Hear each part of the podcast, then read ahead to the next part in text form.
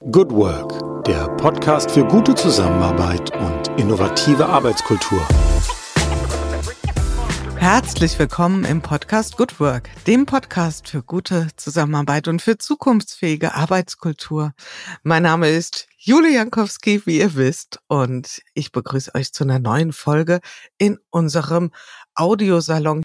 Ich freue mich, dass ich heute jemand habe, der ein bisschen Schwung in die Bude bringt. Also normalerweise wäre das genau sein Job, denn er ist absolut fest verwoben mit dem Begriff und auch ganz physisch mit seinem Fahrrad. Also das Thema Fahrrad spielt eine derarten, derartig zentrale Rolle in seinem Leben, dass man sagen kann, kein Tag ohne Fahrrad. Im Leben von Gunnar Fehlau. Gunnar Fehlau ist Velopreneur, was das genau ist, das kann er selbst am allerbesten erklären. Er hat ganz viele verschiedene Hüte auf in dem Thema Fahrradfahren, Fahrrad als Gegenstand, als Objekt und vor allen Dingen das Thema Kommunikation. Wir lassen ihn jetzt erstmal rein, hier reingerollt mit seinem Fahrrad durch die Tür. Herzlich willkommen, lieber Gunnar. Ja, hallo Jule, ich freue mich hier zu sein, wie man so im Podcast Deutsch mittlerweile zum Beginn sagt. Nein, ich freue mich wirklich. Ja. Und mit dem hier, das ist ja wirklich ein bisschen relativ. Gell? Und wir nehmen es ja, nicht ganz gleich. Du weißt, erst kommt noch mal eine andere Frage, aber gleich nehmen wir mal vorweg, dass das mit dem hier bei dir heute auch ganz anders ist als sonst üblicherweise die letzten Tage. Wie bist du in den Tag gestartet, lieber Gunnar? Ja, mit fast ungewohntem Komfort. Äh, ich ich mache den Cliffhanger jetzt noch weiter mit.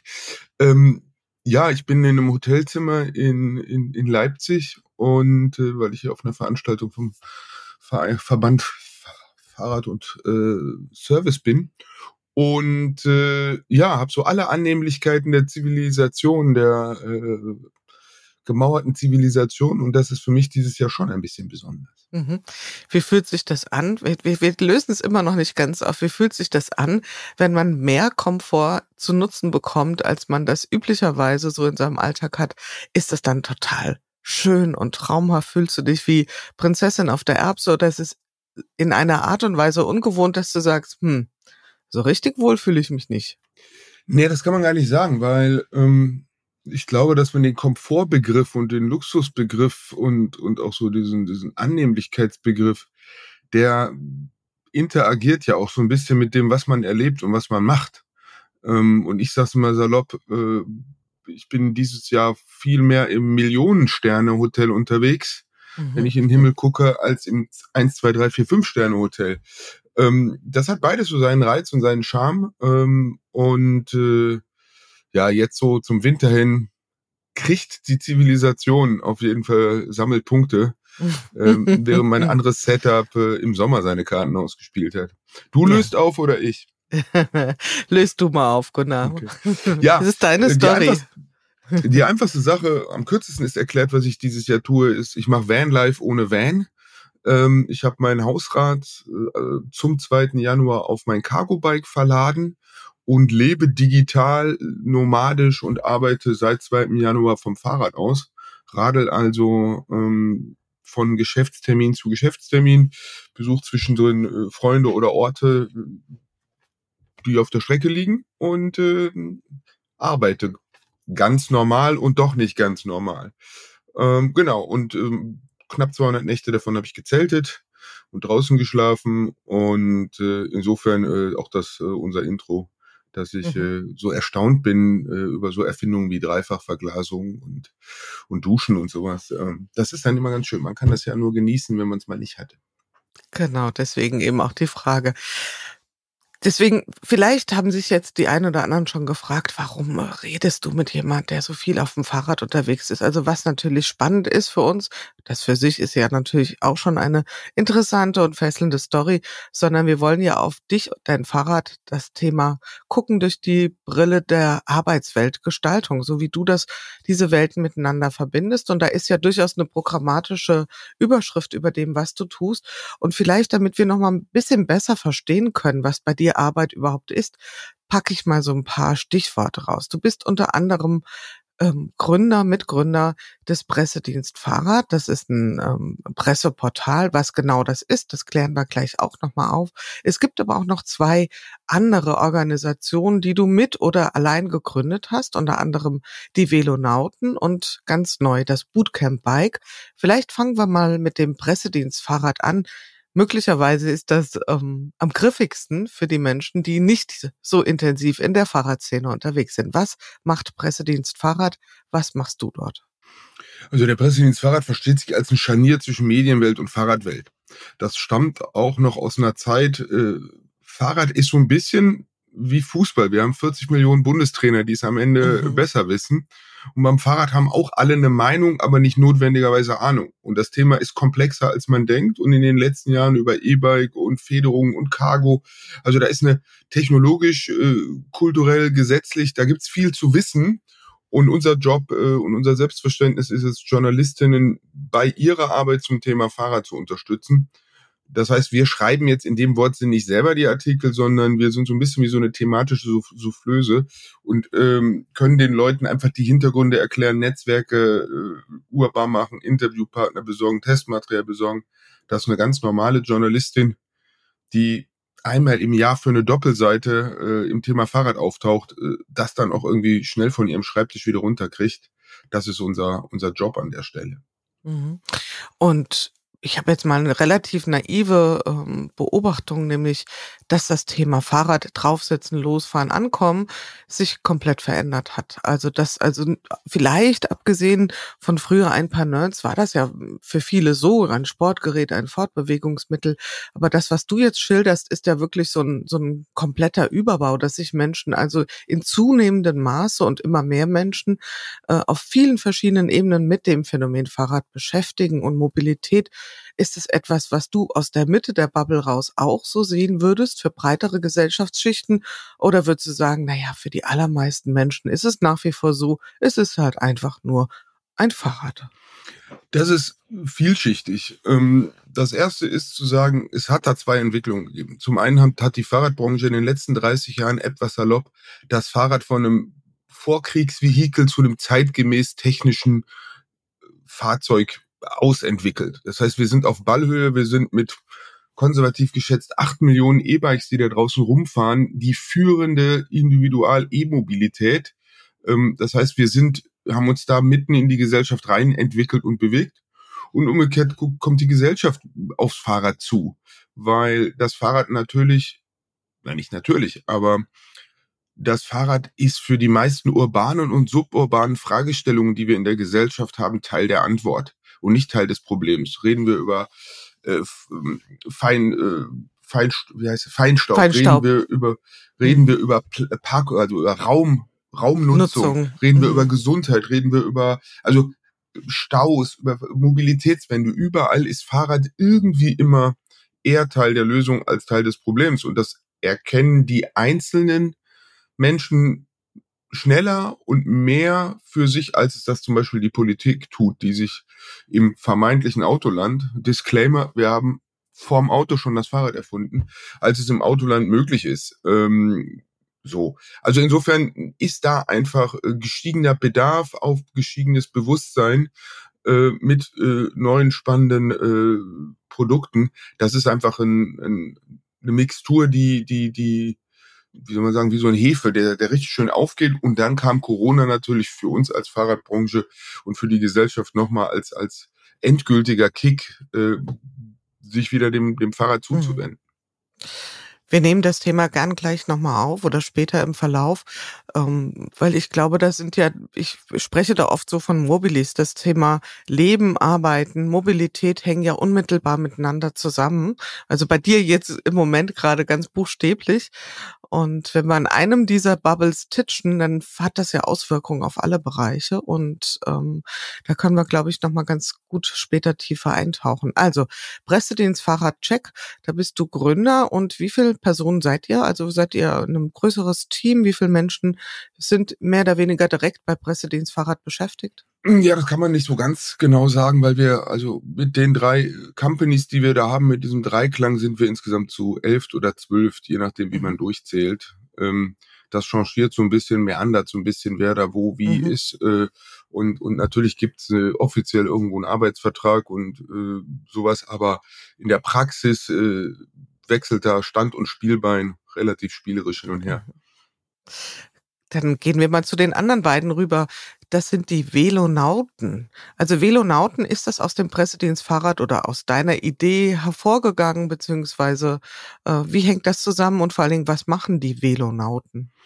Also der, der Pressedienst Fahrrad versteht sich als ein Themendienst, äh, wo wir einfach sagen, wir versorgen Journalisten äh, generell und, äh, und übergreifend zum Thema Fahrrad. Das kollidiert natürlich, äh, wenn man dann in äh, ich sag mal, in anderen Kontexten klare Auftragstexte für den einen oder die andere macht. Man kann sich das so ein bisschen vorstellen wie so ein Professor, der oder eine Professorin, die mhm. C4 an der Uni forscht und dann soll sie ein Gutachten schreiben und dann passt das nicht so richtig zur, zur Idee von Forschung äh, und dann wird, wird ein Institut ein eigenes ausgegründet. So ähnlich kann man sich das mit den Velonauten vorstellen. Das, was wir da an, an Aufbereitung zum Thema Fahrrad gemacht haben, ist natürlich auch der Industrie nicht verborgen geblieben und dann hat der eine die andere sich gemeldet gesagt, du, ihr versteht das Thema, könnt ihr nicht für uns dies oder das tun? Und dann haben wir gesagt, ja, können wir machen. Äh, machen wir aber in einem separaten Gefäß äh, und das sind die Velonauten. Das ist äh, verkürzt gesagt Lohntexterei, nenne ich das immer zum Thema Fahrrad und beginnt bei der kleinen, äh, äh, beim Faktencheck eines äh, KI-Chat geschriebenen Textes. Da hat sich jemand selber was gepromptet und will einfach sicher gehen, dass nochmal ein Fahrradexpertin drüber guckt, dass sich da keine kleinen Fehler reinge äh, geschlichen haben, bis hin zur großen Konzeption von äh, Kommunikationsdingen. Und wir sind dort auch der Heimathafen vom Fahrstil-Magazin und, und, und die, die Keimzelle einem Fahrradkulturmagazin, das wir ähm, auch seit knapp zehn Jahren, über zehn Jahren machen. Wer sind so eure Kunden? Sind das äh, Fahrradhersteller mutmaßlich? Aber auch vielleicht so Unternehmen, die sich, ich sage jetzt mal nicht explizit das Unternehmer, die sich mit Lösungen wie wie beispielsweise Jobrad ähm, auseinandersetzen oder was was für Fantasien äh, sollten wir da mal entwickeln an der Stelle? Also wir sind zu 90 Prozent, äh, 95 Prozent sind wir in der Branche, also Leute, die in irgendeiner Form auch auch Fahrrad machen, ob das nur dinglich ist oder Dienstleistung oder ob es ein Online-Händler ist oder so. Ähm, über uns stolpert man eigentlich, wenn man sich so ein bisschen tiefer mit dem Thema Fahrrad beschäftigt, was die Velonauten angeht.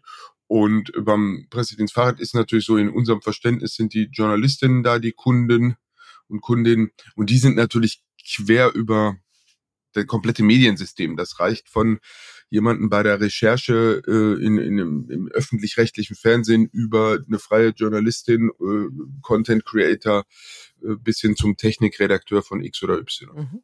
Mhm. Also man könnte ja ganz platt sagen, ähm, eine spezifische Art von Kommunikationsagentur für das Thema Fahrrad. Ne? Ja, ja. Also dieser Agenturbegriff, der, mit dem, den finde ich nicht ganz so gut, aber am Ende sind wir die am Textspezialisten. Ende. Genau. Ja, also es ist genau. so, es gibt da draußen, äh, man könnte so viel sagen, tausende von Textbüros, die alles können und sich dann bisweilen auch lange und, und aufwendig einarbeiten müssen. Und wir sind ein hochspezialisiertes Text äh, oder genau.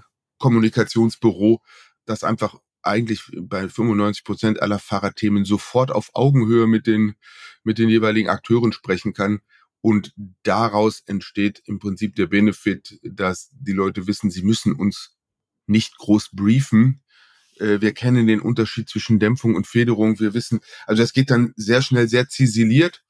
Ähm, und umgekehrt äh, haben wir das, die Kompetenz, ausreichend oft bewiesen, dass wir dann das so verpacken können, äh, dass es, äh, wie man so schön sagt, dass der Wurm dem Fisch schmeckt und nicht dem Angler. Mhm.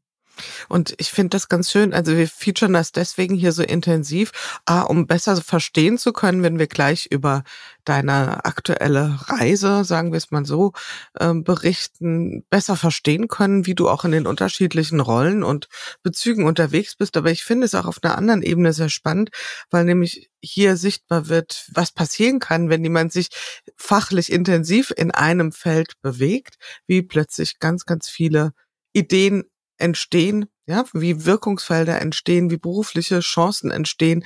Wir reden hier bei äh, Good Work sehr oft über Denken in Möglichkeiten und ähm, das ist so ein Gedanke, der mir durch den Kopf ging. Und dann nehmen wir noch den, die mindestens mal die dritte Rolle mit, die du auch oft äh, einnimmst, nämlich der Gründer von Bootcamp Bike. Was macht denn bitte das Bootcamp Bike? Ja, ähm, das ist vielleicht am allernächsten dran, auch inhaltlich an, an, an Good Work. Ähm, Bootcamp Bike ist ähm, ein Online-Kurs für Branchenneulinge. Also wir sind in der Fahrradbranche, ähm, wir haben insofern Fachkräftemangel, als dass die Fahrradbranche eine wirklich wachsende Branche ist und äh, vor allen Dingen vor dem Hintergrund, dass das Personal, was wir aus uns heraus in den Ausbilden und heranziehen, nicht mehr deckungsgleich ist mit dem, was wir gerade an Bedarf haben. Nicht nur in der äh, Quantität und Qualität, sondern auch einfach in der Ausrichtung. Also früher war es ja ganz üblich, du hast im Fahrradladen irgendwie gejobbt und dann hast du eine Ausbildung gemacht oder so und dann wurdest du vom Außendienstler entdeckt und dann gibt's diese Karrieren äh, vom Tellerwäscher zum Millionär heißt bei uns vom, vom, vom Samstagnachmittags Mitverkäufer hin zum Geschäftsführer einer Fahrradfirma 30 Jahre später.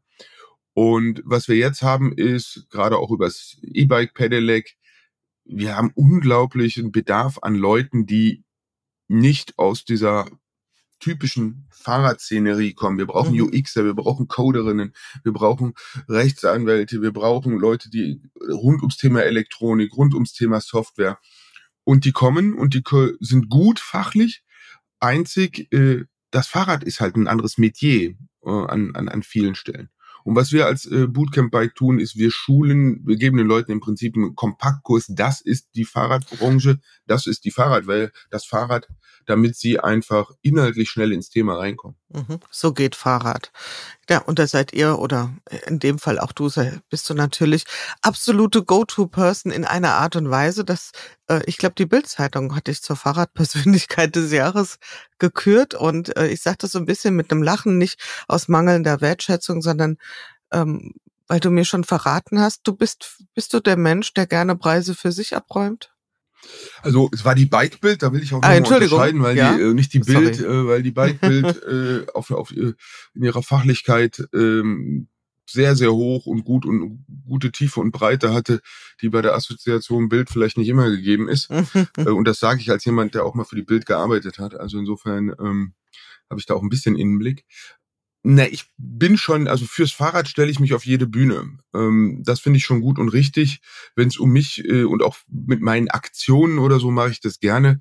Aber irgendwie hochgehen und Preise ähm, entgegennehmen in eigener Sache, da nehmen, weiß ich nicht. Also da äh, tue ich mich ein bisschen schwer mit. Das merkt man. Ich kriege jetzt nicht mal einen geraden Satz dazu raus. Das, das zeigt schon, dass mir ein bisschen. Also ähm, ich, ich halte lieber eine Laudatio als das eine über mich gehalten. Gut, aber Gunnar, ich kann es dir nicht ersparen. Jetzt kommen wir wirklich mal zu dir ganz persönlich. Endlich für diejenigen, die sagen, Mann, wann geht's denn endlich mal los mit dem, was er da so Besonderes macht im Moment? Du bist unterwegs und zwar mit deinem Fahrrad. Du arbeitest ähm, von unterwegs aus und du nennst das Workpacking Tour. Was genau? Du hast es eingangs ein bisschen beschrieben, aber was genau ist die Workpacking Tour? Ja, erstmal zur Begrifflichkeit. Workpacking leitet sich ab aus dem Begriff Bikepacking. Der wiederum kommt von Backpacking im Englischen, also den Rucksackreisen. Und wenn man so ein bisschen Gepäck aufs Fahrrad schnallt, dann nennen die Engländer, äh, ist das im amerikanischen Sprachraum halt das Bikepacking. Das ist in Deutschland jetzt auch in den letzten zehn Jahren gekommen. Also nicht so gemütliche Radtouren mit schweren Rädern irgendwie durch die Flusstäler, sondern leichtes Gepäck, mal auch ein bisschen sportlicher, auch ein bisschen im Gelände. Also das, was man so als Pfadfinder mit dem Rucksack auch so äh, gemacht hat. Und ähm, das finde ich super und habe das jetzt kombiniert mit dieser Idee Work and Travel. Und weil die Dinge ja immer griffige Namen brauchen, habe ich daraus halt aus Bikepacking und Work and Travel habe ich Workpacking gemacht. Und wie ich es eingangs sagte, also am Ende führe ich das Leben eines digitalen Nomaden für ein Jahr. Äh, anders als äh, viele das denken, dass man dafür einen VW-Bully braucht oder das irgendwie per Flugticket macht, habe ich halt das Fahrrad gewählt. So, und in der Konstellation, so sind mir nicht viele Leute bekannt, die das bisher gemacht haben. Also klar, auf Weltreise gehen mit dem Fahrrad und dann mal zwischendurch zwei Wochen anhalten und irgendwie als Klempner arbeiten oder im Restaurant, um wieder Geld zu verdienen und weiterfahren. Aber dass man wirklich seinen regulären Job macht und, und äh, durch die Gegend fährt, das ist noch relativ neu.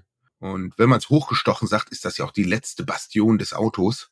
Also es gibt schon Bestatter in Kopenhagen, die mit dem Cargo-Bike arbeiten. Der ADAC fährt selbst auch für den Pannenservice schon mit dem Fahrrad. Es gibt Notärzte auf dem Fahrrad. Irgendwie alles gibt schon auf dem Fahrrad. Aber äh, Vanlife, da hat man bisher gesagt, fürs Vanlife braucht man einen Van. Und ich trete gerade mal den Gegenbeweis an und sage, braucht man nicht. Cargo-Bike geht auch. Jetzt sagst du, du bist in der Form der Erste, der das tut. Und dann ist die Frage ja ziemlich dämlich, wer hat dich inspiriert? Und trotzdem muss es ja irgendeinen Punkt gegeben haben, wo du diese Idee in deinem Kopf äh, entsponnen oder ersponnen hast und gesagt hast, das möchte ich mal zusammenbringen. Kriegst du das noch so rekapituliert? Kriegst du das noch so aufgedröselt, wie sich das so ähm, ja, entwickelt hat, dieser Gedanke in deinem Kopf? Ja, das ist ja auch eine Eskalation irgendwie, also eine positive. Der, der Punkt, den kenne ich, das war ein, ein Duschmoment im äh, August. Also ich habe immer so ein bisschen Angst vorm Duschen morgens. Ähm, also vor zwei Dingen habe ich Angst. Das eine ist, äh, dass das Wasser kalt ist. Ich bin echt bekennender Warmduscher. Also wenn ich dusche, dann muss das bitte warm sein. Und das zweite ist, dass äh, da ich habe sehr oft unter der Dusche so Ideen. Also das ist dieser Punkt. Wie kam das dahin? Das ist ein Mehrklang. Also das eine, was glaube ich auch, wo viele mitfühlen und mitdenken können, ist, ich habe während Corona viele Reisen nicht gereist, viele, viele Leute nicht getroffen, viele ähm, Events nicht besucht. Wir sind ja alle auch so ein bisschen teils äh, in, in so einem Cocooning gegangen und zu Recht. Äh, das will ich jetzt nicht diskutieren. Und an manchen Stellen hat es uns gefallen und an anderen Stellen haben wir, glaube ich, auch alle gemerkt, oh, da fehlt was. So, also ich bin da, bin aus dieser Sache raus mit einem sehr, sehr großen Defizit an, an Austausch, an, wie gesagt, Leute treffen, Orte besuchen. Das heißt, ich hatte ohnehin äh, mir vorgenommen, sobald es geht, wieder mehr unterwegs zu sein. Ähm, das zweite ist in meiner Bubble, ähm, und die ist Überraschung, extrem Fahrrad geprägt da tauchten während Corona unglaublich viel so Vanlife-Fotos auf und jeder, der nicht bei drei auf den Bäumen war, äh, schien es, dass er sich ein äh, T1, 2, 3, 4, 5, 6, 7 und äh, die, die entsprechenden Gegenstücke anderer Hersteller gekauft hat und damit durch die Gegend geknattert ist. Und ich habe diese Fotos gesehen und habe von meinem geistigen Auge eigentlich immer das, den Bulli da rausgepixelt und gesagt, oh, da mit dem Fahrrad, das wäre toll. Das ist also der eine, das sind die beiden Stränge. Und der dritte Strang ist äh, der, dass äh, mein Familienleben sich ändert. Unsere Kinder sind zum Studium im Oktober ausgezogen und das kündigte sich natürlich im Sommer an. Ähm, und dann war nach irgendwie 20 oder 22 Jahren mit Kindern auf einmal natürlich auch für meine Frau und mich die Frage, so, ähm, das Nest ist ausgeflogen, was machen wir jetzt hier, wie, wie, wie wollen wir leben? Ähm, in der Psychologie würde man sagen, kritisches Lebensereignis, wenn sich sowas sehr brachial verändert. Und den Dreiklang, da habe ich mir gedacht, ja cool, du willst raus irgendwie, du bist aus dieser unmittelbaren Kinder, ich sag mal, raumzeitlichen, verknüpften Verantwortung raus ähm, und alle deine Kumpels sind im Van unterwegs ähm, und dann hat's irgendwie unter der Dusche Schnipp gemacht, dann habe ich gesagt, ah, weißt du was, ich mache Vanlife ohne Fahrrad, äh, ohne Van und, und auf dem Fahrrad und ein paar Sekunden später hatte ich auch schon den Begriff irgendwie mit zusammen ge, gepingpongt. So. Jetzt ist das ja eine Idee und danke, dass du das nochmal so uns durch deine Gedankenschleifen mitgenommen hast und äh, da nochmal so ein kleiner Reminder auch. Also das mit dem Duschen ist nicht nur ein Klischee, ja, dass da die Ideen kommen. Vielleicht kommen wir sogar auch noch daran vorbei, warum es gerade da so besonders gut funktioniert mit den Ideen.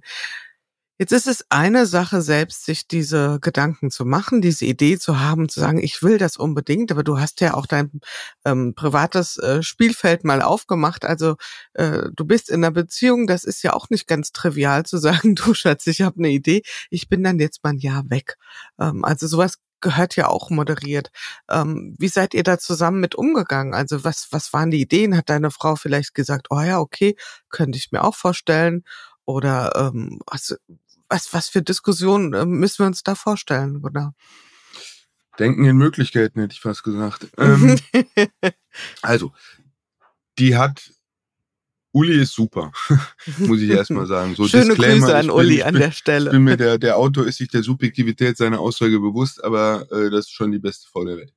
Ähm, ich würde sagen, also ich hatte diese Idee und habe mit Uli gesprochen und habe gesagt, du Uli, irgendwie äh, ich könnte mir vorstellen, nach, nach, nach 20 Jahren Vollgas mit Kindern, mit Haus, mit Family, äh, mit Selbstständigkeit und und und, mal, mal rauszutreten und mich ein bisschen zu sortieren, auch vor der Frage, wie wollen wir eigentlich die nächsten 20 Jahre zusammen sein? Nicht ob, sondern wie. Weil ich das, und da bin ich ein bisschen über Bande traumatisiert, sage ich jetzt mal, äh, ich habe das bei einigen Freunden wirklich mitbekommen, Mitte der, Ende der 80er Jahre äh, war das, dass wirklich, die sind äh, ausgezogen am Samstag äh, zum Studium und am Montag hat die Frau, äh, die Mutter, äh, stand mit den Koffern in der Tür und ist auch gegangen. Ähm, so nach dem Motto, ich habe jetzt den Job mit den Kindern erledigt und jetzt irgendwie mache ich mich aber ganz schnell vom Acker. Und das fand, das war nicht cool für die Kumpels, weil die sich natürlich sofort gefragt haben, hier, ähm, wie viele Jahre habe ich meine, also meine Mutter ist nur hier geblieben in offensichtlich blöden Bedingungen für sie, wegen mir, wie viele Jahre habe ich ihr eigentlich geklaut, so. Also das, das waren dann schon eher unangenehme Kneipenabende mit viel Kölsch, äh, mhm. um, um die Kumpels irgendwie wieder ein bisschen in die Spur zu kriegen und zu sagen, dass sie trotzdem ihre eigenen Entscheidungen fällt, selbst wenn du der Anlass bist. Ähm, also insofern hatte ich, habe ich schon so ein bisschen so ange mitgegucktes Erfahrungswissen gehabt, dass dieses äh, die Kinder gehen aus dem Haus ein, ein, ein, ein, ich sag mal, ein kritischer Moment ist, den man nicht einfach mal so lebt, sondern wo es vielleicht schlauer ist, den ein bisschen bewusster und achtsamer durch, zu durchleben. Und ähm, insofern mit der muskulären Vorspannung bin ich auch so in den letzten ein, zwei Jahren schon unterwegs gewesen. Äh, und Uli auch. Oh, also wir haben schon länger darüber gesprochen, wie soll das eigentlich sein, wenn die Kinder weg sind? Irgendwie, wo wollen wir wohnen? Wie wollen wir wohnen? Äh, welchen Aggregatzustand äh, soll unsere Beziehung dann erfahren? Und und das ist halt auch oft so, dass Kids dann nicht mit DS geschrieben werden, sondern mit Doppel-T. Dann war es nämlich Beziehungskit. Und wenn der weg ist, dann zerbröselt so eine Beziehung auch ganz schnell. Und ich finde, man kann Situationen ja nur bewerten, so richtig, wenn man aus ihnen heraustritt. Und wenn man überlegt, wirklich mal den Horizont von irgendwie 20 Jahren hat und sagt, wie wollte ich die nächsten 20 Jahre zählen, dann finde ich ein Jahr lang unterwegs sein. Das ist fünf Prozent. Mit fünf Prozent Planungsbudget baust du kein Haus, mit fünf Prozent Planungsbudget machst du, führst du kein CRM ein. Äh, also bei ganz vielen Dingen, wo wir täglich im beruflichen oder im größere Investitionen machen, ist es komplett selbstverständlich, irgendwie 10, 15, 20, teilweise 30 Prozent in die Planung zu stecken, bevor irgendwas passiert. Und bei Beziehungen äh, wird es auf einmal komisch, wenn man fünf Prozent investiert. Mich irritiert das. Genau, aber also das mal so zum theoretischen Überbau. Und äh, ganz praktisch habe ich einfach gesagt, hey Uli, irgendwie 20 Jahre Vollgas gegeben, ich könnte mal meine Ecke gebrauchen, das ist meine Idee.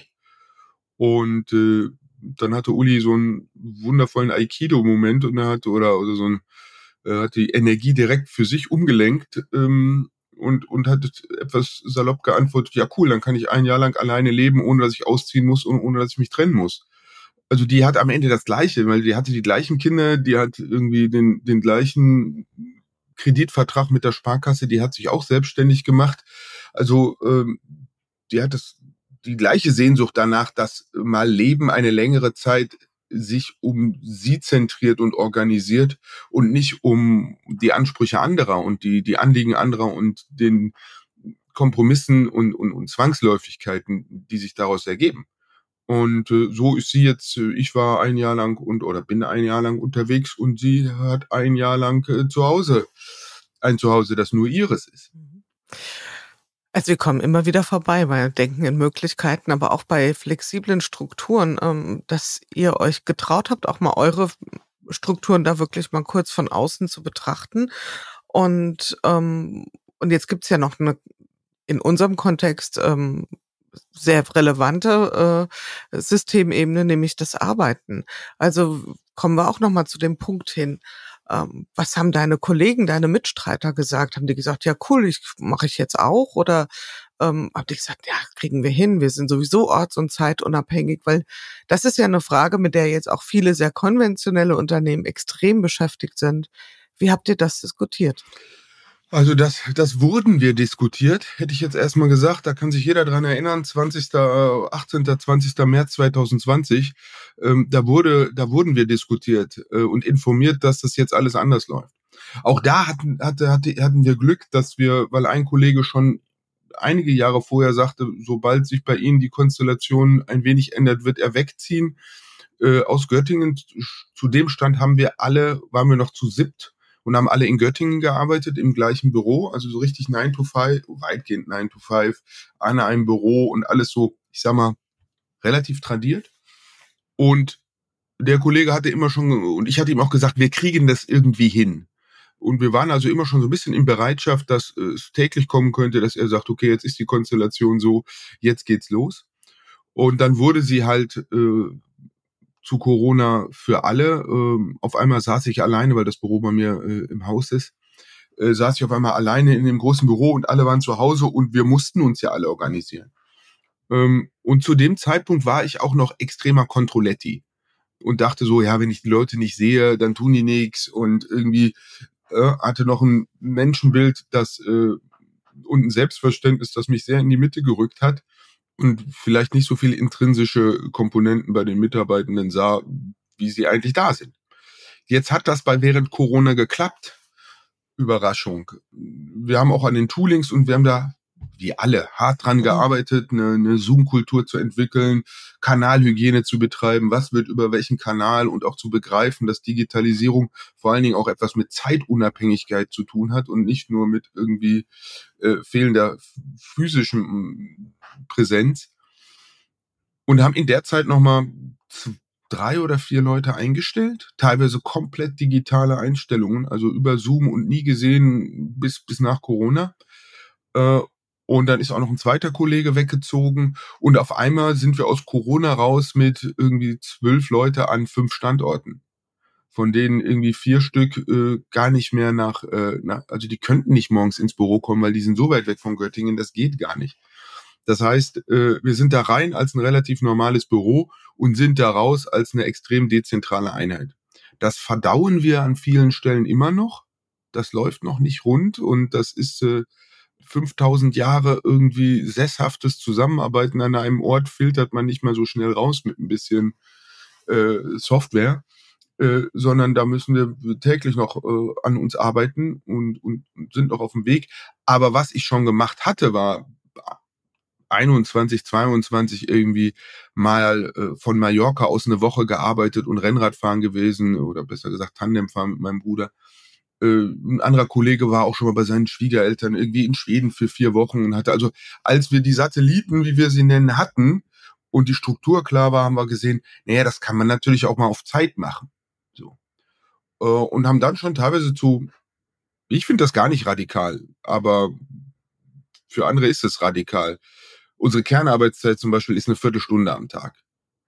11.30 Uhr, 11.45 Uhr Zoom, wann man davor und danach arbeitet, soll jeder, jede selbst entscheiden mit Eigenverantwortung für den Projektfluss und mit Verantwortung für die Interaktion. Meetings gibt's bei uns nur dienstags. Dienstag kann jeder jedem Meetings reinsetzen, ohne Rücksprache. Alle anderen Meetings an anderen Tagen nur mit Rücksprache und Bestätigung. Ähm, das heißt, wir haben schon einen hohen Grad an Flexibilität erreicht, der natürlich immer je nach Windlage beurteilt wird. Also wir haben natürlich, wir haben Diskussionen, wo im gleichen Moment jemand sagt, das ist alles neoliberale Entgrenzung. Ähm, und jemand anders sagt, wenn das so nicht wäre, würde ich mit Familie und mit den anderen Sachen, die ich habe, meinen Job gar nicht tun können. Danke, dass das so flexibel ist. Also da sind wir äh, mitten irgendwie in den höchsten Stufen der Persönlichkeitsentwicklung, irgendwie Ken Wilber, Aushalten von Widersprüchlichkeiten. Also das ist mal ganz oben rechts, äh, weil wir sagen, okay, das Gleiche wird hier mit komplett unterschiedlichen Vorzeichen besehen und trotzdem dann Ruhe zu bewahren und zu sagen, nee, das ist richtig und das wollen wir so. Das war jetzt eine lange Antwort, aber ungefähr. Das war eine, äh, sehr, eine sehr gute Antwort und vor allen Dingen auch äh, hat sie in, in meinem Kopf wieder ganz viele neue Fragen aufgeworfen, nämlich ähm, wir sehen das ja jetzt auch gerade in der Diskussion. Was bedeutet das für Führung? Und du hast ja äh, selbstkritisch gesagt, ich gehörte eher zum äh, Typ Micromanager und würdest du sagen, dass allein die strukturelle Veränderung so ein Denkprozess bei dir in Gang gesetzt hat, weil das ein, einfach die logische Konsequenz war? Oder gab es da noch mehr? Was hat dich überhaupt an die Stelle befördert? Man hätte ja auch sagen können, ich muss jetzt irgendwie digital dieses ähm, Systeme bauen oder Kontrollmechanismen einbauen, ähm, weil ich sonst dieses Vertrauen nicht habe. Was hat dich sozusagen auf die andere Seite der Führungsperspektive persönlich gebracht? Die Situation hat den Blick freigeräumt darauf, dass ich erkennen konnte, dass die Kolleginnen alle total eigenverantwortlich ja schon arbeiten.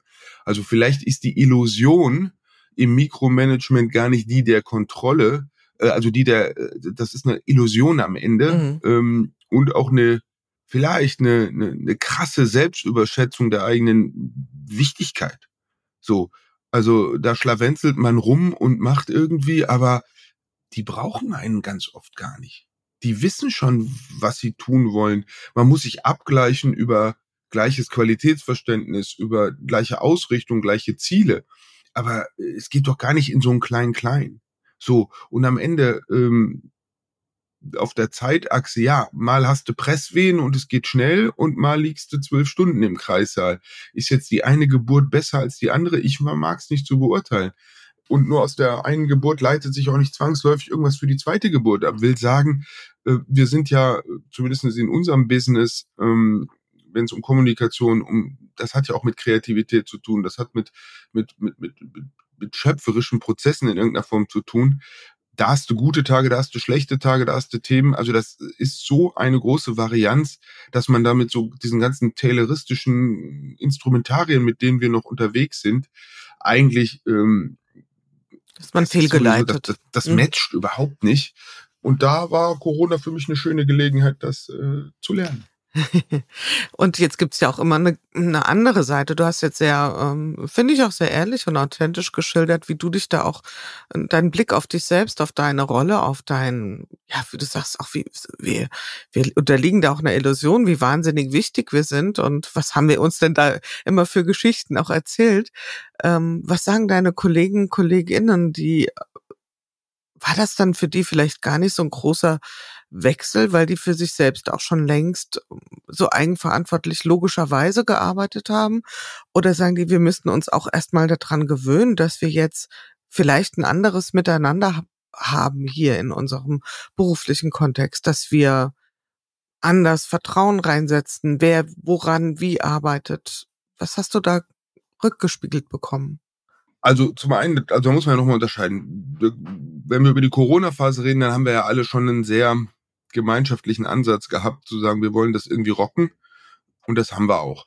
Was jetzt meine Workpacking-Tour angeht, das ist natürlich in gewisser Weise die nächste Zündstufe davon.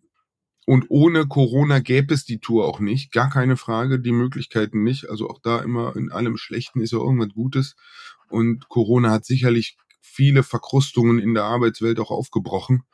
Und das ist, kann ich für uns sagen, das ist gut. Also in diese Arbeitswelt von vor Corona möchte ich nicht mehr zurück. Das ist gefährlich, weil wir natürlich als Menschen immer so zum Cherry-Picking neigen und uns die Annehmlichkeiten von Dingen rauspicken und bei den unangenehmen Dingen dann irgendwie äh, auf den Staat oder auf irgendwas äh, schimpfen wir sind da noch mitten im Prozess und äh, das ist ein Prozess der unterschiedlichen Geschwindigkeiten. Jeder äh, und jede adaptiert sich an, an, an verschiedene Dinge mit verschiedenen Tempo, Tempi. Und der eine Kollege, der kommt mit diesem Zuhause und freie Zeiteinteilung total gut klar, die andere Kollegin vielleicht nicht. Der eine freut sich, wenn er klare Arbeitsaufträge kriegt, wieder anderer sagt, nee, je freier, ich will eigentlich nur das Ziel kennen, den Weg und das will ich komplett selber machen. Also auch da entsteht eine viel komplexere, viel feinmaschigere, viel heterogenere Struktur, als das äh, in so einem Law and Order Bürobetrieb von früher war. Und da habe ich am Ende, da ist es zum Beispiel völlig egal, wie ich dazu stehe, weil äh, das wird nicht mehr zurückgehen. Mhm. Also diese, diese einfache, sortierte Welt, diese Biedermeier, das ist ja auch viel Biedermeier-eske äh, Vergangenheits irgendwie äh, Vereinfachung. Aber die wird es nicht mehr geben. Die wollen wir auch, also ich kann auch sagen, die will ich nicht mehr. So. Ich glaube das auch. Also ich sage ja an der Stelle oft, die Zahnpasta geht nicht mehr in die Tube zurück. Ja, wir können diese Erfahrungen nicht ungelebt, nicht unerfahren machen. Ja, wir können sie nicht auslöschen. Und äh, jetzt geht es eher darum, das auszuverhandeln oder zu besprechen, auch besprechbar zu halten. Also wie gesagt, ich habe da meinen Kollegen, ich habe erst mit Uli gesprochen, weil äh, ich würde, hätte diese Tour niemals gegen das System gemacht. mhm. sondern nur als irgendwie äh, mit, mit, mit, mit Familie und miteinander. Den Kindern war es ein wenig, die studieren, die sind, die bauen ihre Leben auf. Da, da, da, solange die mich am Telefon erreichen und von uns die Kohle pünktlich kommt irgendwie und sie ab und zu nach Hause. Also das ist ja klar, dass die sich jetzt erstmal um sich kümmern sollen, die auch. Die sollen raus aufs, aufs, aufs, auf See und nicht im Hafen bleiben. Äh, so, mit Uli hatte ich gesprochen, dann war natürlich danach die Frage vom Team. Und die haben das mit, also da bin ich unendlich dankbar, dass die sich auf das Experiment eingelassen haben weil das natürlich auch in der Gänze nicht abzusehen war, was da ist und was da funktioniert und was da nicht funktioniert. Äh, und da funktionieren auch einige Dinge nicht und andere funktionieren exzellent und, äh, und die Beurteilung, was wie ist, unterscheidet sich sicherlich auch äh, bei jeder Person. Ähm, aber die haben sich darauf eingelassen und ähm, jetzt bin ich bei Tag 323 heute habe noch 30 Tage. Also ich bin ja schon wirklich äh, im Flug, würde man sagen, irgendwie das äh, Tablett ist schon wieder hochgeklappt, irgendwie der Stuhl auch und äh, der Anschnallgurt und Device ist aus, weil Reiseflughöhe verlassen. Also ich bin schon wirklich im Landeanflug. Und ähm, soweit ich das übersehen kann, hat das äh, sehr, sehr gut geklappt. Und das liegt auch daran, dass die Kolleginnen unabhängig ihrer Jobbeschreibungen und unabhängig ihres Selbstverständnisses und der vollen Schreibtische in Lücken reingesprungen sind. Und an der Stelle ist es Zeit, unseren heutigen Werbepartner kurz vorzustellen. Das ist Personio. Ihr kennt das Thema, wenn ihr mit Personalarbeit vertraut seid. Es nimmt sehr viel Zeit in Anspruch, es ist komplex und hier kommt Personio ins Spiel. Denn die ganzheitliche HR-Plattform kümmert sich genau um sämtliche Personalprozesse, Dinge wie Personalverwaltung, Entwicklung, Lohnabrechnung, Recruiting, gestaltet sie einfach transparent und gibt euch damit Zeit für die Dinge, die wirklich im Mittelpunkt stehen sollten, nämlich die Mitarbeitenden. Personio richtet sich speziell an mittelständische oder auch kleinere Unternehmen, hat Kunden wie Teufel, Statista, About You und gerade hat das Unternehmen eine große HR-Studie rausgebracht. Ich pack mal ein paar Fakten auf den Tisch. Ich weiß, das interessiert euch.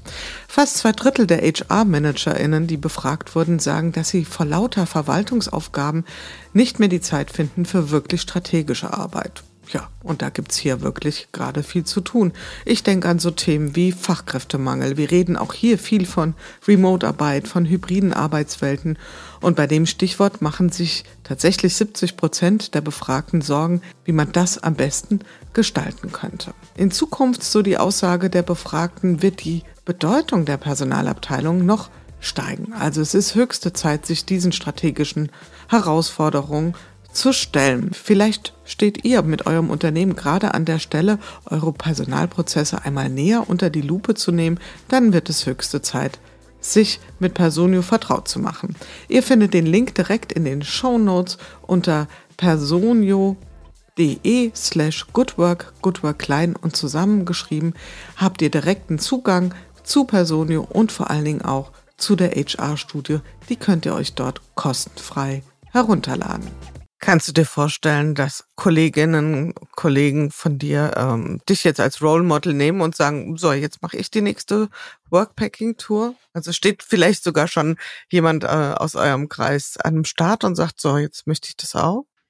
Also ich meine, am Ende geht es ja darum, dass man, ich sag mal, mit flexiblen Arbeitsplatz unterwegs ist. Ob man dazwischen Fahrrad fährt oder ob man irgendwie joggt oder ein Pferd oder was auch immer, ein UFO nimmt oder ein U-Boot, das ist ja ein bisschen egal. Oder ob man einfach sagt, ich arbeite vier Wochen von dem Ferienhaus meiner Schwiegereltern auf Gran Canaria. Das ist ja schon gewesen vorher, wenn auch in kleineren Dosierungen. Und ich fände das, also ich fände das überhaupt nicht diskussionswürdig, weil letzten Endes, wenn der Rechner an ist und der Mensch ist da und der Mensch macht äh, seinen, ihren Job und man hat das Gefühl, dass er auch mit der, sag mal, geistig in, mit, mit allen Kanälen präsent ist, dann ist mir das doch völlig egal, ob das aus einem Zug der transsibirischen Eisenbahn heraus passiert, äh, ob das aus äh, von zu Hause in Göttingen in Schlag mich tot passiert oder ob der am Strand sitzt und ein Kaipi in der Hand hat da, dabei. So, das heißt, ich würde glaube ich, nur sehr technokratische Fragen stellen. Bist du sicher, dass du da Netz hast irgendwie? Also ich würde nur operative, also nur, nur Dinge zum technischen Funktionieren stellen. Und ansonsten hätte ich da in meinem Selbstverständnis bis zum bestimmten Maße, und dann kommen wir zu dem spannenden Teil, bis zum bestimmten Maße gar nicht groß mitzureden. Umgekehrt, das System verlangt natürlich Präsenz. Wir brauchen einen bestimmten Kreis an Leuten, die präsent sind, weil Fahrrad ist dinglich. So, wenn es um Testräder geht, um Veranstaltungen geht oder so, die lassen sich, Fahrradfahren lässt sich nicht wirklich ins Internet übertragen. Und insofern brauchen wir Crew. Also das System, die, das System würde nicht funktionieren, wenn alle zwölf Leute irgendwie an zwölf verschiedenen Bundesstaaten der USA remote arbeiten würden. Das heißt, wir haben auch ein paar Arbeitsplätze klar definiert, dass die gar nicht remote tauglich sind. Und also die haben es schlicht nicht im Arbeitsvertrag. Also da gibt's auch sicherlich eine ähm, zwei Systeme. Und auch bei den Redakteurinnen, denen, denen es, es möglich wäre, müssten wir gucken, wo findet das statt und mit welcher Zugriffsgeschwindigkeit sind die dann wieder im System physisch, wenn man sie bräuchte. Das ist ja auch der Grund, warum ich nur in Deutschland unterwegs bin auf meiner Tour. Ich wäre mhm. natürlich auch viel lieber gerade um diese Jahreszeit an der Côte d'Azur, aber ähm, ich habe Termine und dann will ich nicht irgendwie tagelang im Zug sitzen, bevor ich wieder mhm. vor Ort bin, sondern dann soll das äh, zügig gehen und deshalb bin ich in Deutschland unterwegs. Es wird viel diskutiert im Moment. Was macht das mit dem Teamzusammenhalt, wenn man sich wenig slash äh, gar nicht mehr in Präsenz sieht? Was sind eure Erfahrungen? Also Stichwort Verbundenheit. Ist das etwas, was du in der Veränderung siehst bei euch oder würdest du sagen, das hat sich nicht wirklich qualitativ anders entwickelt, als das früher war? Ich glaube, wir können die Tragweite dessen noch gar nicht übersehen. Und ich glaube, dass wir je nach charakterlicher oder wie man das nennen will, Voraufladung das Ding automatisch ein positives Vorzeichen kriegt oder ein negatives. Wenn ich noch überlege, wie wir vor 10 Jahren oder 15 Jahren über irgendwelches Dating im Internet gewitzelt haben, ja, und heute ist es totale Realität und die Leute, die ich kenne, die sich irgendwie über dieses Internet kennengelernt haben, das macht mir jetzt nicht den Eindruck, als wären das irgendwie Beziehungsqualitäten zweiter Klasse, sondern ähm, die haben einfach das Tool benutzt und das hat funktioniert. Und wenn die beiden irgendwie Dufte ineinander verknallt sind und sich geschickt anstellen, dann haben die eine tolle Beziehung. Äh, und wenn die nicht ineinander verknallt sind oder sich dumm anstellen, dann haben sie halt eine schlechte Beziehung. Und dabei ist es eigentlich komplett unerheblich, ob die sich in der Disco kennengelernt haben, auf der Hundewiese oder auf Tinder. Will sagen, dass wir jetzt gerade an einigen Stellen Vorbehalte haben, wo wir in, in ein paar Jahren sagen werden, easy peasy, war nichts und andere Dinge überhaupt nicht überdacht haben. Wir sind da auch gerade in der Verhandlung, weil das Thema kriegt ja dann direkt mehrere Ebenen. Zum Beispiel wenn man 9 to 5 arbeitet und bestimmte Dinge nicht nötig sind, weil man sich physisch trifft, wenn da ein Defizit ist, auf wessen Zeitkonto geht das und auf wessen Budget geht das, das zu beheben? Finde ich eine extrem spannende Frage. Und dann hast du eine Unterschiedlichkeit. Den einen ist Zeit wichtiger, den anderen ist Geld wichtiger. Also das finde ich ist eigentlich das Allerkomplexeste für mich, gerade in diesem ganzen Transformations-New Work-Ding ist, Früher war klar, der Ort war klar, die Zeit war klar, die Inhalte waren klar und du hast am Ende nur noch über Kohle gesprochen. Vielleicht noch über Urlaubstage oder so, aber da hat's ja so. Heute, äh, wann muss ich arbeiten? Wo arbeite ich? Äh, wie oft? Äh, also es sind so viele Layer geworden, die da übereinander liegen. Und in jeder Situation kommt immer aus jedem Layer einer, der es oder eine, die an einer Extremposition ist. Und da eine Einheitlichkeit zu finden, ich glaube, ähm, das ist, finde ich, viel kritischer als die Frage, ja, sehen wir uns oder nicht. Und dieses Sehen ist, ist total wichtig. Ähm, wir, wir experimentieren da gerade noch.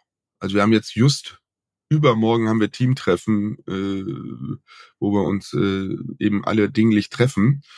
So alle können, nicht krank sind oder nicht irgendwie andere äh, plötzliche Sachen haben. Da merkt man nämlich dieses, äh, alle treffen sich. Ähm, funktioniert in der Praxis, der, wenn wir die Kalender übereinander legen, kommen da bei 365 Tagen extrem wenige bei rum, wo das ohne Zähne knirschend überhaupt für alle möglich ist.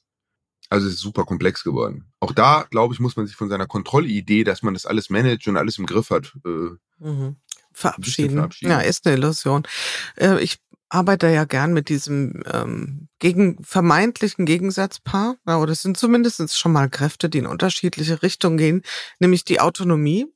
Also das, was du gerade durchlebst mit deiner Workpacking-Tour, ist ja Autonomie äh, äh, würde ich mal sagen, am Ende des Kontinuums. Und das andere ist das Eingebundensein. Und wie kriegen wir das miteinander moderiert?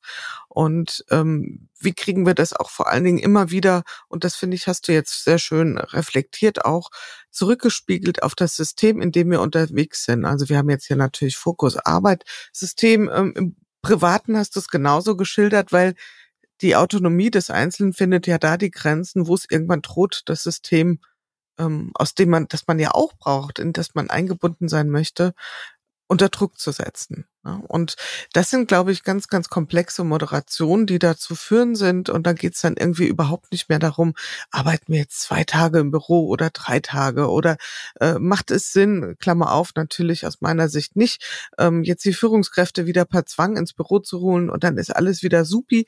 Ähm, da geht es ja wirklich darum, diese beiden Grundbedürfnisse vernünftig in Einklang zu bringen.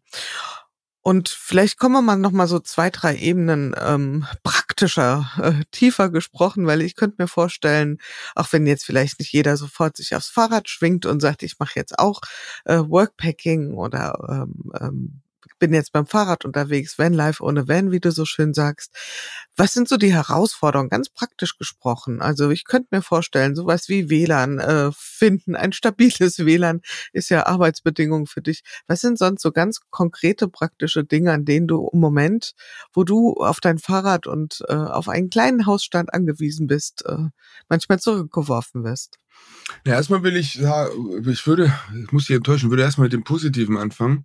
ähm, es ist erstaunlich, mit wie wenig Dingen man klarkommt. Also ich habe jetzt, keine Ahnung, knapp 50 Kilo Gepäck.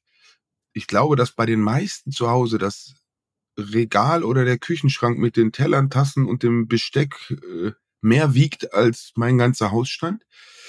Das ist schon, und mein Hausputz ist in zwei Minuten erledigt. Ich mache mein Zelt auf, schüttel das aus, dass der irgendwelche Gruben rausfallen. Und wenn ich die Luxusvariante mache, dann, dann sauge ich das nochmal aus und dann bin ich mit dem Hausputz durch. So, also da gibt's unglaublich viel äh, Positives und, und, und Inspirierendes. Ich merke natürlich, dass ich asynchron zur, zur Mehrheit der Leute bin. Eben Internet zum Beispiel. Ich muss immer sicherstellen, dass ich ein Internet habe und dass ich einen arbeitsfähigen Zustand habe. Über den Sommer war das alles easy, weil da habe ich mich einfach auf meinen Klappstuhl in die Elbaugen gesetzt, hatte 5G, habe meinen Rechner angemacht und habe mir Gaskocher irgendwie mit der Aeropress einen schönen Kaffee gemacht und das war für, für, für außen schön anzusehen und hat sich auch innerlich gut angefühlt. Jetzt im November irgendwie wird's halt ein bisschen eine Spur garstiger. Äh, dann dort einen Ort zu finden, der vernünftiges Internet hat und wo man sitzen kann, das war schon manchmal eine krasse Schule der Agilität und da musste man auch schon abgebrüht sein. Wenn man um 14 Uhr irgendwie, jetzt mal ein ganz praktisches Beispiel von vor ein paar Tagen, ich hatte ein Bootcamp-Seminar, vier, äh, drei Stunden an äh, Mittwochnachmittag, hatte einen Tag vorher äh, den Coworking Space in dieser Stadt angeschrieben, habe gesagt, hier, ich bin bei euch in Town, kann ich irgendwie, was kostet der Nachmittag? Keine Antwort bekommen, bin am anderen Morgen dann, ich vormittags noch nett gearbeitet, äh, da wo ich, wo ich das Zelt aufgeschlagen hatte, weil da auch gutes Internet war und bin dann irgendwann in eine Stunde vorher oder so in der Stadt gewesen. Fahr zu der Adresse, wo dieser Coworking Space sein soll, dann ist da irgendein Ingenieurbüro. Dann rufe ich die an und sag, äh, hier, wo seid ihr? Und übrigens geht da was. Ähm, und dann sagten sie, nee, machen sie halt gerade nicht.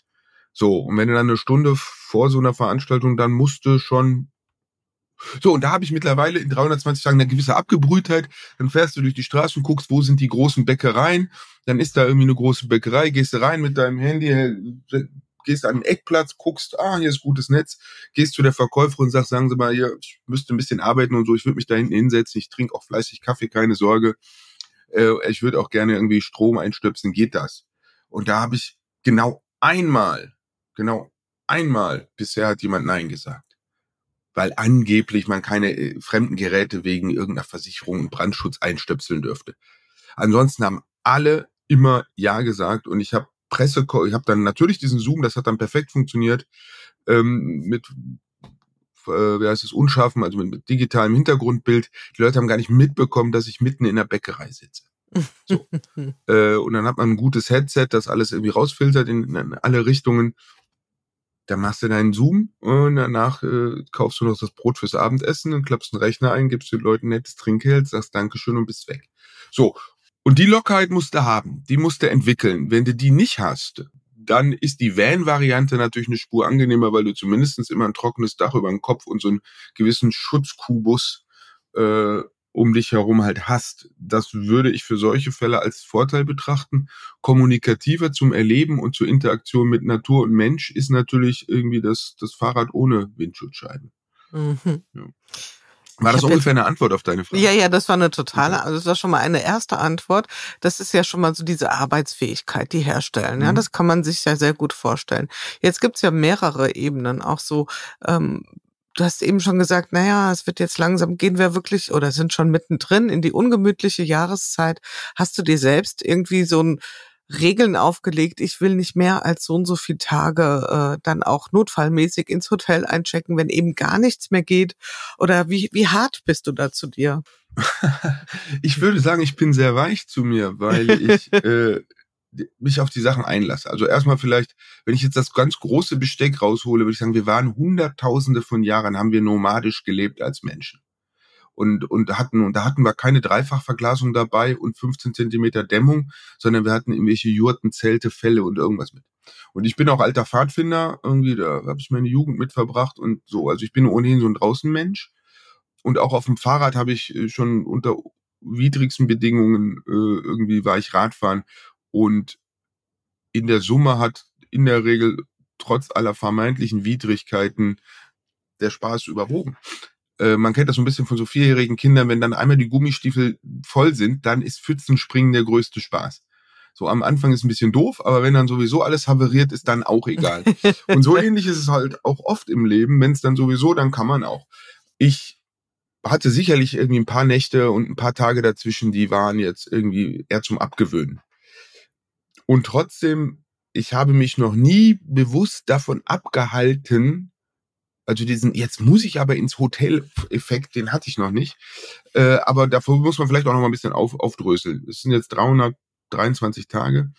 Ich habe 200 Tage draußen geschlafen, die restlichen 123 dementsprechend äh, irgendwo unter normalen zivilisatorischen Bedingungen. Also entweder ich war bei Freunden irgendwie gepennt im Gästezimmer äh, oder äh, war, im, war im Hotel. Das heißt, ich bin ja jetzt nicht fundamental unterwegs, sondern ich bin nur euphorisch unterwegs. Ähm, und das ist mir auch ein wichtiger Unterschied. Das, das Ganze soll ja jetzt hier keine, das soll ja eigentlich gar nichts mit Qual und Überwindung zu tun haben, sondern das soll mit irgendwie äh, Agilität und mit Erleben und mit Freude zu tun haben. Und jetzt zum Winter hin wird vielleicht das Draußensein wieder ein bisschen dünner, wobei ich eigentlich diese Übergangsjahreszeit am schlimmsten finde. So zwei Grad und Nieselregen, das ist wirklich eklig. Minus sieben Grad und trockene Kälte ist erstaunlich angenehm. Aber genau das, was gerade stattfindet, äh, das ist irgendwie uncool und deshalb bin ich froh, dass ich gerade mal drei Tage auf einer Veranstaltung auch im Hotel bin. also kannst du dann gut annehmen. Was du gehst, du sagst ja, du bist so quasi auf den letzten Metern der Tour. Was überwiegt? Ähm, die Vorfreude auf ein in Anführungszeichen wieder zivilisatorisches Leben oder vielleicht auch die Sorge darauf, dass es dir schwerfallen wird, dich wieder so in den Rhythmus einzufinden? Hm, das hängt ja miteinander zusammen. Das kriegt man, das eine kriegt man ja nicht mehr ohne das andere. Also ich bin ähm, dieses oder andersrum. Ich habe überhaupt keine Ambition jetzt zu sagen, boah, da wird ein Lifestyle raus. Ich fahre jetzt mal weiter bis zum Ende. So aus aus Gründen, aus mehreren Gründen. Zum einen, weil ich einiges vermisse. Zum anderen, weil zu Recht die Leute, die jetzt einiges auf sich nehmen und mir irgendwie teilweise, wo ich sehe und an vielen Stellen wahrscheinlich, wo ich es nicht mehr bemerke, einfach Möglichmacher sind, würden mir einen Vogel zeigen und sagen, so, ja, ein Jahr mache ich das mit und habe es auch mitgemacht, weil ich wusste, dass es ein Ende hat. Wenn du jetzt bis auf weiteres unterwegs bist, dann müssen wir reden. Ähm, also dann würde sich die, die, die, die große Wetterlage zu dem Projekt äh, krass verändern. Deutlich privat, verändern. Privat wie dienstlich. Und auch das Staubecken Ich mache das in 24, wenn ich zurück bin. Das ist rappelvoll. Ich habe auch ganz viele Dinge geschoben. Also das hat auch eine gewisse Dosis Sabbatical.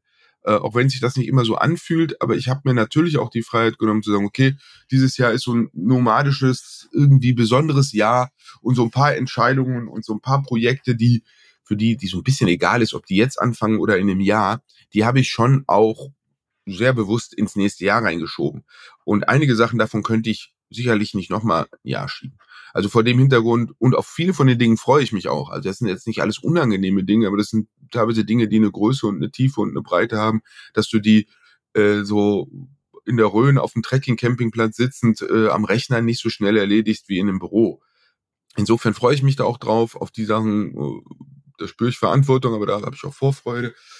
Privat finde ich das jetzt auch irgendwie, ich vermisse meine Frau sehr und das ist gut und wir haben uns ja auch irgendwie vereinbart, irgendwie mindestens einmal im Monat zu sehen und haben da auch beide dran gearbeitet, dass das öfter passiert. Also ähm, auch da würde ich sagen, genug des Abstandes jetzt. Insofern würde ich sagen, diskutiere das so gar nicht. Ob, also ich komme gar nicht auf die Idee, das länger zu machen. Und deshalb adaptiere ich mich da drauf. Ich bin aber mal gespannt, was das mit mir macht, weil ich jetzt mhm. auch schon gerade merke, bin auf einer Veranstaltung jetzt drei Tage davor, hab ich, bin ich zwei Tage von Berlin aus hier rüber geradelt. Da war ich auch drei Tage auf Veranstaltung. Meine, zum Beispiel meine Schwelle der Übermenschtheit, die ist früher erreicht als, als früher. Ja, also, äh, früher, ich meine, ich bin ja auch so eine Laberbacke, das weiß ich ja auch, aber, und trotzdem habe ich heute, ich bin froh, wenn ich jetzt wieder bald dann auch ein bisschen ruhiger unterwegs bin und ein bisschen mehr Wald und ein bisschen weniger Menschen. Mhm.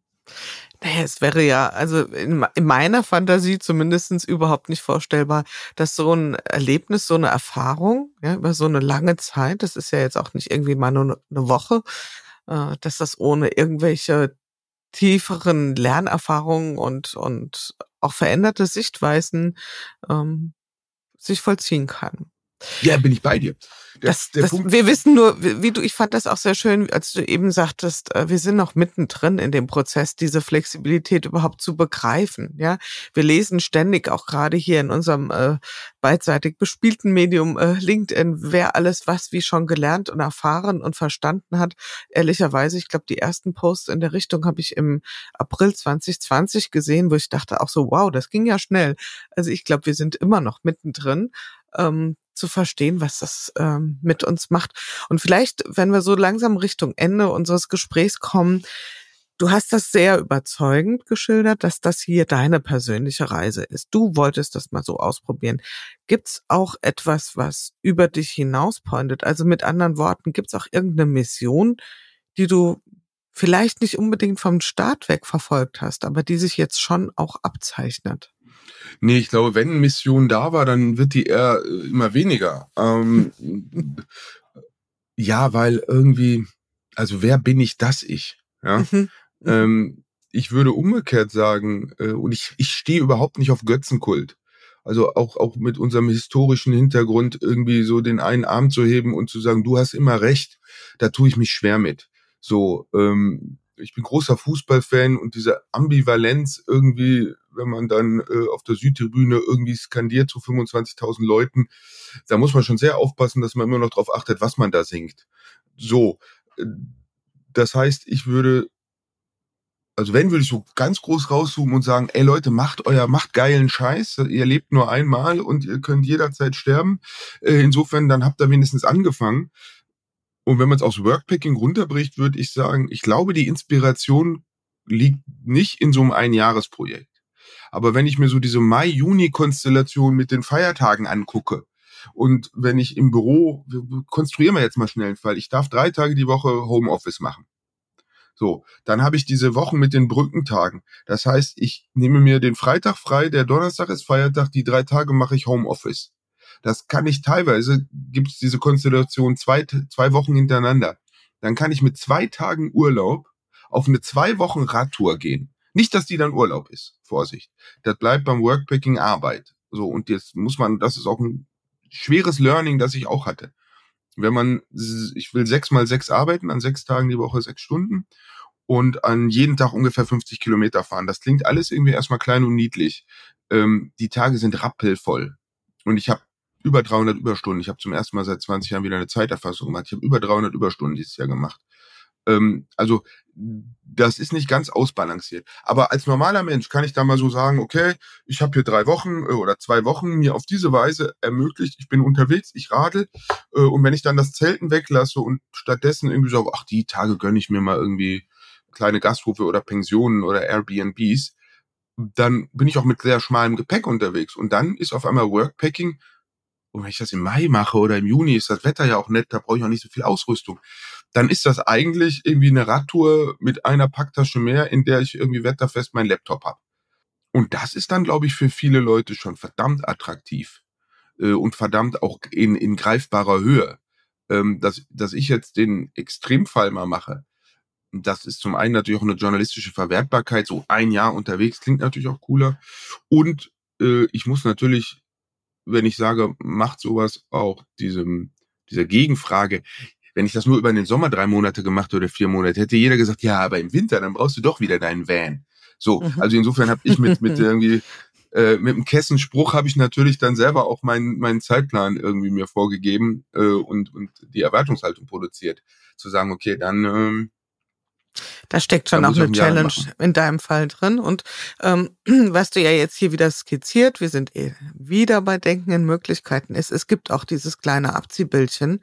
Es gibt auch die Möglichkeiten, erstmal in kleinen Schritten zu denken, um was geht es denn wirklich und wie, wie begrenzt ist es denn in meiner Realität, was auch immer es ma sein mag. Ja, wie kann ich es denn in kleinen Dosen äh, für mich mal ausprobieren? Ja, kann ja auch sein, dass jemand nach zwei Wochen sagt, selbst unter besten Bedingungen, bei herrlichstem Sonnenschein und äh, ohne Widrigkeiten, komme ich zu dem Punkt, nein, nicht mein Modell.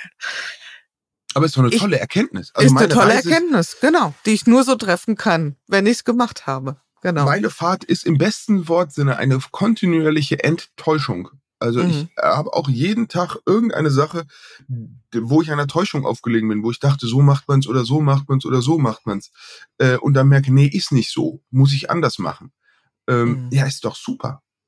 Super. Also toll. Habe ich wieder was gelernt? Abhaken kann ich irgendwie, äh, bin ich wieder mir und meinem Wesen und dem, was für mich gut ist, wieder eine Schicht näher. Ist doch toll. Auch wenn du sagst, du stehst nicht gerne so für dich allein auf der Bühne, dennoch die Frage, wann kommt das Buch? Äh, ja, Buch ist ja wieder völlig okay. Ähm, äh, Kannst du über die kommt, Sache schreiben? äh, genau, nee, nee, also es wird, es wird, es wird super geil. Ich habe äh, eine Menge Spaß jetzt schon. Ähm, Im Februar, äh, nee, April heißt der Monat. Im April kommt's. Also der Januar ist äh, Buchmonat. Da, Mit anderen Worten, äh, ja, du hast zumindest schon mal eine Struktur und schon mal erste Seiten geschrieben, oder? Äh, ja, äh, ist nicht mein erstes Buch, deshalb bin ich äh, entspannt. Ähm, ja. Ich bin, also ich bin sehr, sehr gut jetzt bei der Strukturierung und bei den Daten und sonst mhm. irgendwas. Und das muss einem auch wieder klar sein. Wenn man ein Jahr unterwegs ist, dann kann man nicht im Juni damit mal anfangen, Fotos zu sortieren. Mhm. Äh, sondern das passiert quasi, also meine Tagesroutine ist wirklich quasi das jeden Abend die Fotos sortiert sind, irgendwie Schlagworte im Tagbuch stehen, dass diese Excel-Tabelle mit irgendwie diversen statistischen Erhebungen auch gefüllt ist. So, also da, da sind wir wieder bei diesem disziplinatorischen Teil. Bei dem Teil, dass das einfach Freiheit und das kennen wir auch, freies, eigenverantwortliches Arbeiten ist das, was am allermeisten Struktur und Absprache braucht, ähm, damit es funktionieren kann. Mhm. Gut, kommen wir zu unserer sozusagen Standardabschlussfrage. The good, the new, the ugly. Was war bisher für dich das Gute an der Workpacking-Tour? Ähm, also ganz groß gesprochen, im weltpolitischen Kontext kann man ja gerade schon so ein bisschen den Glauben an die Menschheit verlieren. Mir geht das jedenfalls so. Ähm, und im Kleinen kann ich sagen, die Menschen sind super. Also 99,9 Prozent der Menschen steht morgens auf und sagt nicht, heute will ich ein Arschloch sein. Die meisten stehen auf, wollen irgendwie gut ihren Tag überbringen und eigentlich auch nicht irgendwie anderen Leuten dabei wehtun. Dummerweise haben dann einige so viel Gegenwind am Tag, dass halt um 15 Uhr die Krallen ausfahren und man selber ist überrascht. Aber im Prinzip wollen die Leute nett sein und wollen irgendwie halbwegs aufrichtig und halbwegs vernünftig irgendwie ihren, ihren Tag rumbringen. die Leute sind so unglaublich hilfsbereit, dass es wirklich krass ist. Und es hat mir, es ist für mich eine krasse Schule der Agilität. Also ich habe teilweise Tage, wo ich an fünf verschiedenen Stellen meinen Rechner aufklappe zum Arbeiten, morgens noch nicht weiß, wo ich abends schlafe, geschweige denn, ob ich Mittag irgendwo, wo ich einkaufen kann. Also da sind so viele Bälle und so viele Variablen in der Luft, dass ich mittlerweile wirklich nur noch müde schmunzel, wenn ich mal in der Bahn sitze und da irgendwas nicht läuft, wie es soll. Ein Parameter, der ein bisschen anders ist, so what. Also ähm, das hat mich nochmal sehr, sehr elastisch gemacht äh, an, an Stellen, wo ich früher kantiger war. Mhm. Ich habe jetzt, ich habe jetzt gerade äh, das, ich glaube, es ist ein relativ aktuelles, äh, äh, relativ aktuelle Folge im Hotel Matze mit einer äh, Extremwanderin ähm, mhm. gehört, die äh, Tümmer heißt sie, glaube ich. Ja. Und äh, die konnte auch mit der Frage, wie planst du, gar nicht so viel anfangen. Äh, oder beziehungsweise, was machst du, wenn dein Plan sich nicht erfüllt? Und dann sagt sie, naja, das ist halt mein, mein Alltag. Ja? Wenn du so wanderst wie ich, wie sollte da jeder Plan aufgehen? Das gehört für mich jeden einzelnen Tag dazu. Hm? Beim Bikepacking Racing sagt man, be prepared for the unprepared. Ja, also genau. eigentlich wird's ja erst spannend, wenn alle Pläne zu Ende sind. Ja. Also eigentlich macht man die Sachen aus meiner Sicht dafür. Mhm. Ja, man macht sie doch genau für diesen Moment, wo man sagt, hups, daran habe ich nicht gedacht, wie komme ich aus dem Schlamassel wieder raus? das ist ja wie Humor. Guter Humor fängt eigentlich erst an, wenn man nicht mehr so genau weiß, ob man lachen darf. Ja, und, äh, und so finde ich, dass äh, solche Sachen sind genau dafür da, um aus der Komfortzone zu kommen. Das ist Entwicklung. Genau. Du hast ähm, einen Moment eben geschildert, als du wirklich äh, so gesagt hast, ui, jetzt wird's mal knapp, ja, jetzt habe ich hier eine Veranstaltung und meine Location ist nicht da. Hast du vielleicht auch eine ganz tolle, besondere, schöne oder lustige Überraschung erlebt auf der Tour, die du noch hier teilen wollen würdest mit uns? Nee, das war ja toll, dass das geklappt mhm. hat. Ähm, insofern äh, war die Geschichte schon das. Ich überlege mal, das ist wirklich, das sind eher so menschliche Momente. Also ich war zum Beispiel, keine Ahnung, ich hatte einmal mir eine Krankheit gefangen und also ich mache auch Dienstreisen wie jeder andere normale Mensch. Also das heißt, wenn ich Sachen mit dem Fahrrad nicht erreiche, dann parke ich mein Fahrrad irgendwo neben den Zug, fahre zu dem Termin und fahre dann wieder nach Hause zu meinem Fahrrad. Also das mal vorneweg, ich habe das natürlich nicht geschafft, alles irgendwie anzuradeln, weil Sachen auch dafür viel zu spontan reinkommen. Und ich war auf so einer Dienstreise mit dem Zug und habe mich da irgendwie erkältet und kam zurück zu jemandem, den ich kannte, aber der jetzt nicht so, also waren jetzt nicht seit Jahren dicke. Und der hat sofort gemerkt, oh, der Junge ist irgendwie krank und hat mich bemuttert und betüdelt, wie man das bei einem Fünfjährigen macht, zwei Tage, aus dem Nichts heraus. Also da kriege ich jetzt noch Tränen in die Augen, weil es einfach so herzergreifend war, wie, wie da jemand zugegriffen hat, gesagt hat, so, da ist jetzt jemand, der braucht einfach Unterstützung und der braucht die eher irgendwie nicht als 50-Jähriger auf einer intellektuellen Ebene, sondern eher als Fünfjähriger auf einer ganz stofflichen und emotionalen Ebene. Hühnerbrühe Genau, so dieses ja. Programm. Und hier, ich habe dir schon mal die Wärmflasche ins Bett gelegt und da ist irgendwie, komm, brauchst gar nicht, ey, leg dich hin, ich bring dir was. Ja, wo du sagst, ja, wie geil ist denn das? So. Oder an anderen, vielleicht ein schöner Moment, der auch so sehr äh, nochmal zeigt, warum das mit dem Fahrrad so cool ist. Ich hatte mir auf einer Strecke äh, wenn ich da so ein bisschen Zeit habe, dann gucke ich mal auf, auf dieser Planungs-App, was gibt's denn noch so Nettes in der, in der Gegend und dann stand da irgendwie historische Grab- oder prähistorische Grabanlage. Ich denke, ach, ist kaum ein Umweg, ja, eine Kilometer fährst du mal hin noch vorbei. Ja, und dann fahre ich da hin und dann ist da so eine schöne Grabanlage und dann drehe ich mich um, dann ist da eine perfekte Schutzhütte, dann gucke ich aufs Handy und sehe 5G. Ja, dann habe ich meine abendlichen Verabredungen abgesagt und bin ganz spontan mitten im Wald irgendwie an so einer Grabanlage äh, habe ich irgendwie mein Lager errichtet ähm, und äh, und da in den Sonnenuntergang geguckt und abends äh, irgendwie nochmal den Rechner angemacht. An der Stelle, da kannst, kommst du mit dem Auto natürlich gar nicht erst hin. Und, und diese Flexibilität und, und dann zu haben gerade, da bin ich extrem dankbar für, mal für ein Jahr. Und dann sich abends irgendwo nach dem Arbeiten auf das Grab gucken und mal so überlegen, wer war denn das, der da liegt? Was hat der hier gemacht? Wie war denn das hier vor 5000 Jahren? Ach, dann kommt man auch ganz schnell irgendwie äh, auf, auf sehr essentielle Fragen. So, wo kommen wir hin? Irgendwie, äh, oder wo kommen wir her? Wo gehen wir hin? Ja, das ist auch mal schön, wenn man das machen kann. The New, was ist für dich wirklich neu? Eine kleine Sache, die du erlebt hast. Ich habe eine lange Liste von Dingen, die ich zum ersten Mal getan habe. So, ob das irgendwie Fliegen ist, äh, weil ich bin eingeladen worden von jemandem. Ich sag, ach, ich mache einen Bodensee, ich bin Flieger, ich fliege um den Bodensee, ich flieg sowieso, hast du Lust mitzukommen? Habe ich auf einmal, ohne dass ich irgendwie zwei Tage vorher wusste, auf einmal in so einem Motorsegler gesessen. Das Neue, boah, das eine Neue. Das mit der Menschheit ist ja auch nicht neu. Das muss ich einen Moment überlegen. Darf es auch was Profanes sein? Ja, das darf sogar sehr gerne okay. was Profanes sein. Ich habe bisher, war ich extrem pinzy bei meinem Arbeitsarrangement. So, wo steht der Rechner, wo steht der Monitor, wo steht die Maus? So.